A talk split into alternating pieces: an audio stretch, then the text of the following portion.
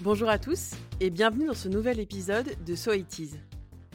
Normalement, j'aurais dû vous parler de la rentrée, des fringues des années 80, de la trousse poivre blanc que j'ai jamais eue. Mais Annie Cordy a décidé de mourir et ça m'a rendu triste. Même Macron est triste. Il faut croire que c'est la marque des grands artistes. Leur mort touche toutes les couches de la population, jusqu'au président. Je pense que l'épisode va être hyper premier degré parce que finalement, Annie Cordy, comme Dalida ou Carlos, je les aime tout court. Ils m'émeuvent. Peut-être que c'est pas chic et pas pointu, mais c'est comme ça. Du coup, aujourd'hui, on va parler de la carrière d'Annie Cordy dans les années 80.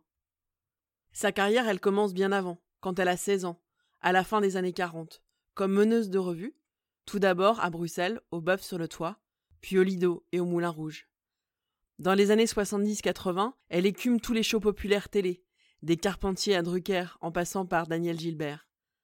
En tout, elle a enregistré plus de 600 chansons, mais elle confesse en avoir chanté plus de 2000. Mais ça, on y reviendra. Je voudrais d'abord vous parler de la série dans laquelle elle joue en 81, Madame SOS.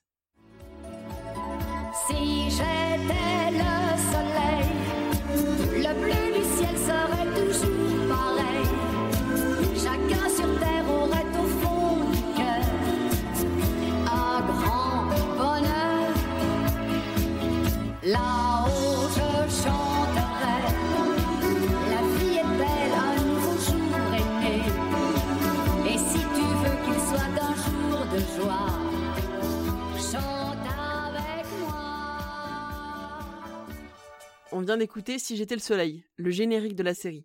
J'en ai maté un épisode sur YouTube. C'est un genre de préquel de Joséphine Ange Gardien, dans lequel elle joue une veuve richissime au grand cœur. Je vais pas mentir, c'est moins palpitant qu'un d'Eric, mais il y a des bons sentiments et elle s'en sort vraiment pas si mal au niveau de la comédie. Sa carrière musicale dans les 80s est marquée par deux tubes. Tata Yo-Yo. Au lieu de vous faire écouter la version classique qu'on a entendue partout depuis son décès, je me permets de vous passer un extrait de Highway to Tata Yo-Yo des Robins des Bois. Depuis le temps que je me traballe parmi les matchs de carnaval, ma silhouette, mon charme fou, où ça les embête. Ils sont jaloux, je les entends sur mon passage me dire oh, oh qu'elle est belle. Un gosse a dit papa, je la veux pour mon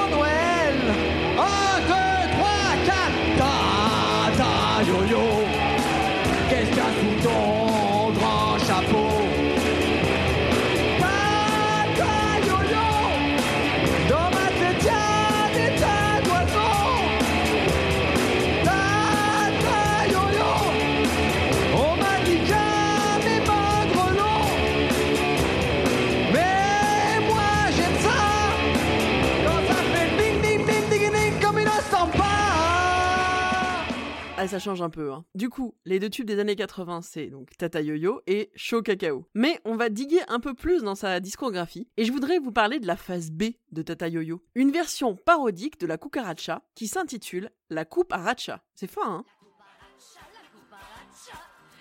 mais regardez-moi ça. La cucaracha, la cucaracha. C'est une invention à moi. La cucaracha, la cucaracha.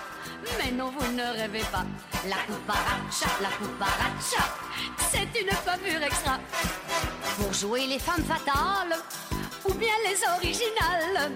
La solution idéale, c'est ma perruque à spirale. Moi, Racha, sans aucun doute, croyez pas que j'en rajoute. J'ai inventé cette coupe qui est la plus sexy de toutes. La coupe à Racha, la coupe à Racha. Non, mais regardez-moi ça. La coupe à Racha, la coupe à Racha. C'est une invention à moi. La coupe à Racha, la coupe à Racha.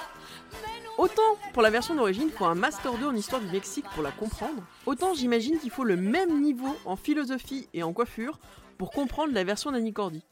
Mais ça reste sympa. Au milieu de la décennie, Annie décide de pencher du côté de la modernité avec Le Smurf en 84 et Je suis branché en 85. Je suis pas sûr que ce soit une réussite au niveau de la branchitude, mais en tout cas, ça a le mérite d'être drôle. Sur mon blouson griffé, ils ont peinturluré. Si tu smurf, t'es branché. Ils m'ont acheté des badges, une casquette, des baskets. Ils me font faire des stages dans toutes les discothèques.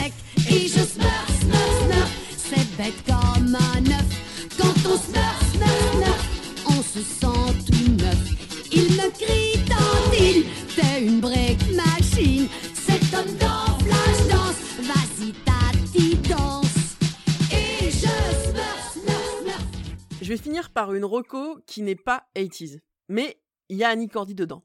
C'est sans doute un des films pour lequel j'ai le plus de tendresse.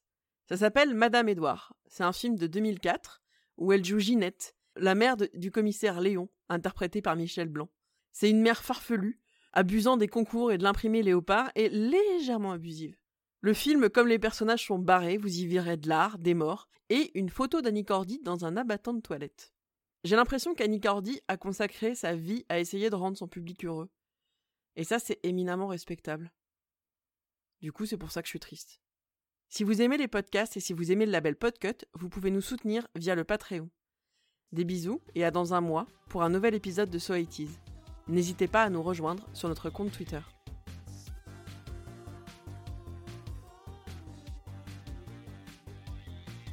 Mais moi, je pense que c'est comme ça qu'il faut prendre la mort et pas autrement. Elle est inéluctable, inévitable. La, chose la, la plus merveilleuse qu'il faut se dire tous les matins, la vie est belle. La vie est belle jusqu'à la mort. Elle ne sera plus belle vu qu'elle sera terminée. Alors voilà, c'est ce que je me dis tous les matins. La vie est belle.